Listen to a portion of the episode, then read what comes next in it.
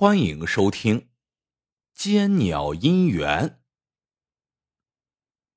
明朝万历年间，镇江有个老渔夫叫钱全友。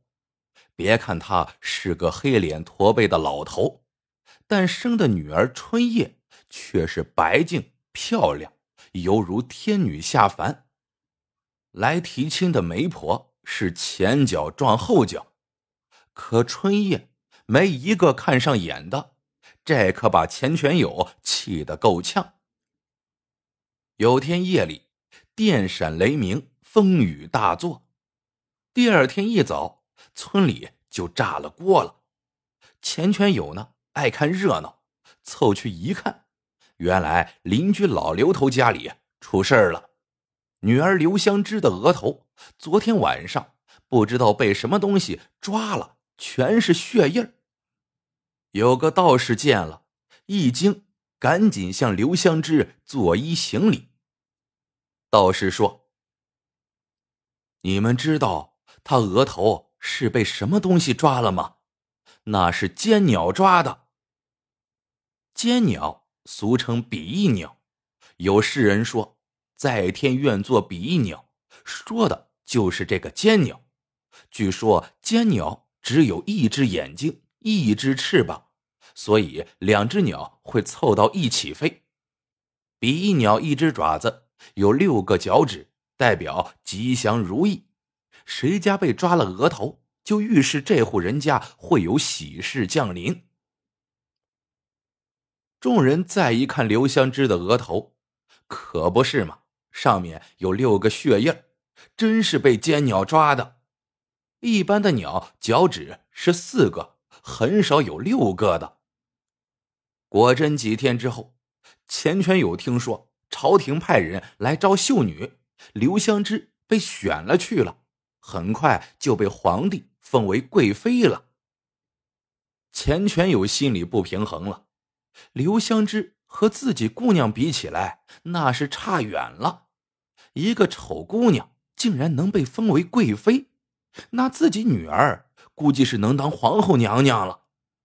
钱全友想，如果春夜也被奸鸟抓一下额头，那该多好呀！不过这奸鸟到哪里去找呢？钱全友想起了那个道士，赶紧把人请到家中，问能不能让奸鸟在春夜额头上也抓一下。道士说：“可以是可以。”但这尖鸟不好对付呀！说着，嘴角一撇，钱全友明白了，立马好吃好喝招待，还塞了不少的钱。一连几天，道士吃的是满嘴流油，好不痛快，但迟迟不提引奸鸟的事。钱全友一个劲儿的催，道士说：“急什么？奸鸟是神鸟。”这种鸟怕光，只能晚上来，而且一般在冷的时候来。我呀是在等天气呢。这一天，道士夜观天象，掐指一算，说这几天尖鸟可能会来。尖鸟喜欢甜的东西，道士在春夜额头上垫了层很薄的羊肉，上面抹了蜂蜜。钱全友问。大师，这额头垫块羊肉是干什么呀？道士说：“这奸鸟虽是吉祥之鸟，但它的爪子很锋利，它俯冲下来抓春夜的额头，不垫点东西会被抓烂的。”钱全友连连点头，他是要奸鸟抓一下女儿的额头，但可没有想过让女儿毁容的意思呀。道士说：“奸鸟怕人，所以这天晚上，他让春夜自己走到树林里去等奸鸟。钱全友想跟着去，被道士拦下，让他别坏了仙气。钱全友想想那金銮宝殿，咬咬牙，为了做皇后娘娘，闺女，你就吃点苦吧。可一连几天，春夜也没遇到奸鸟。”钱权友急不可耐，非要跟着去看看。那天晚上，他和道士又带着春叶出来。忽然，道士听到一阵叫声，皱了皱眉头，小声说：“可能是尖鸟。”春叶，你慢慢的往前走，我们就在这里等你。不一会儿，空中似乎有震动翅膀的声音，钱全友的心一下子提到了嗓子眼突然，嗤嗤几声，钱全友愣了，怎么听着像是尖鸟挨着地皮飞了呀？很快，夜空恢复了平静。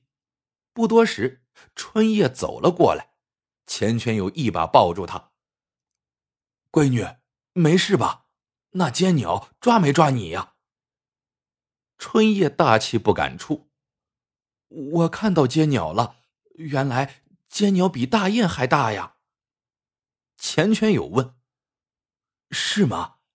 几个翅膀，几只眼睛啊？”春叶说：“两只尖鸟并在一起，有一只个大一些，似乎是只雄的，只有右翅膀；另一只个小，我猜是雌的吧，只有左翅膀。”钱全友追问。那眼睛呢？春叶说：“天黑看不清。”虽然尖鸟并没有抓春叶的额头，但钱全友却是看到了希望。后来几天，道士再没带春叶出门寻找尖鸟，钱全友又催了。道士绷着脸说：“这几天没风，尖鸟不会来。”钱全有不明就里，咋呀？这非得是有风？道士说：“对，你看到大雁南飞的时候，为何排成人字啊？就是为了省力。而一对尖鸟只有两只翅膀，它们呀必须借助风才能够轻松的飞，所以必须等有风，他们才会来。终于这天。大风起了，钱全友兴奋的把羊肉贴到了春夜额头上，道士却没有动静。道士瞅瞅天上的明月，摇了摇头。今天还是不行，风是有了，但月光太亮。我说过，尖鸟怕人，如果看出春夜是人，必定跑了。万一他们看出被人算计了。以后都不会飞回来了，所以呀，要等到月黑风高夜才能行动。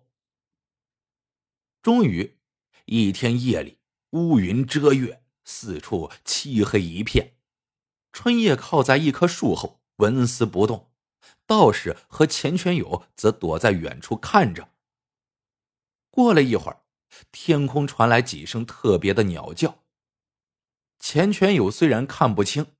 但听到呼呼的声音，想来那一定是尖鸟震动翅膀的声音。突然，树林里传来一声惨叫，不久，春叶就跑了出来。这时，天上的云层挪了位置，借着月色，钱全友看到那只尖鸟向东飞去，他都看傻了，尖鸟的尾巴原来那么长啊！春叶捂着额头哭。钱全友这下慌了，闺女，尖鸟抓疼你了。春叶说：“那尖鸟在我头上盘旋了几下，我吓得叫了一声，那鸟拉了屎就跑了。”道士急得拍大腿：“你叫了，完了，尖鸟八成知道你是人了。”钱全友问：“这么说？”尖鸟没抓羊肉吗？你不知道，尖鸟一旦发现危险，只会把鸟屎撒下，趁机逃脱。道士皱着眉，又转身问春叶：“你额头现在是不是火辣辣的痛？”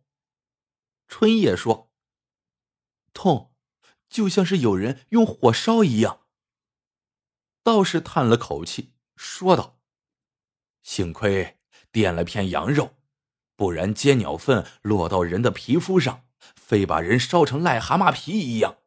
尖鸟粪可是有剧毒的。虽然额头上放了羊肉，但春叶的脸还是被烧的像黑色树皮一样。原来水灵的皮肤不见了，而且还会散发出阵阵恶臭来。别人知道钱家闺女毁了容，再没上门提亲的了。钱全友心里这个悔呀，怪自己贪心，当什么皇后娘娘啊？这下可好，闺女嫁不出去了。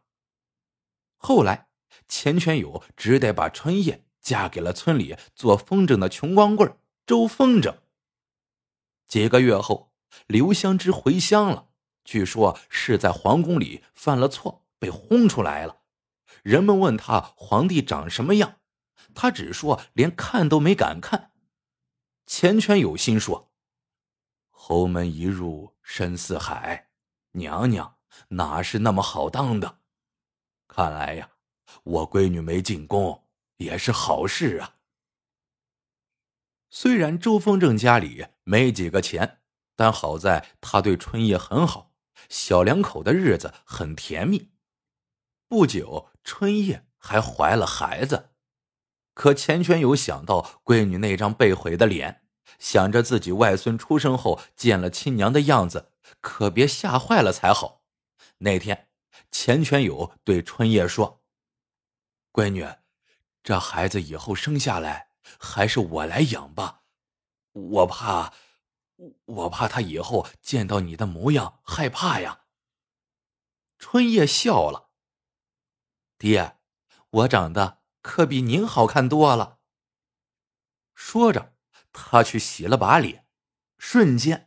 癞蛤蟆皮变成了水嫩的萝卜，把钱全友看得一愣一愣的。原来春叶的脸根本没被烧伤，上面只是贴了一层假皮。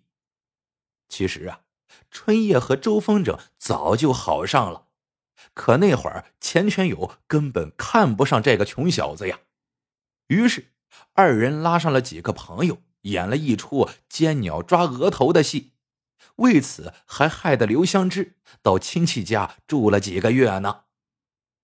钱全友听完之后被气笑了。怪不得呢，我说那天怎么看到的尖鸟的尾巴怎么那么长啊？原来那是风筝啊！呵，说起来，你们请的道士还挺会折腾人，为什么非得在有风的晚上出动？周风筝哈哈大笑：“爹，选天黑的时候啊，是怕您认出那是风筝，而没风，风筝怎么能飞起来呢？第一次您听到的尖鸟痴痴的在地上溜，是因为呀，那时候风突然变小了，风筝掉下来了，我呀就赶紧拖着跑了。”听完这些，钱全友心里。虽然对闺女瞒着自己上演了这么一出戏颇有微词，但看到闺女现在幸福开心，一家人其乐融融，也就释然了。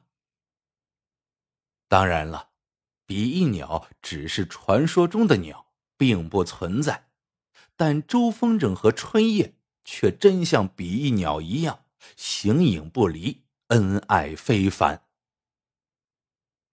故事到这里就结束了，喜欢的朋友们记得点赞、评论、收藏，感谢您的收听，我们下个故事见。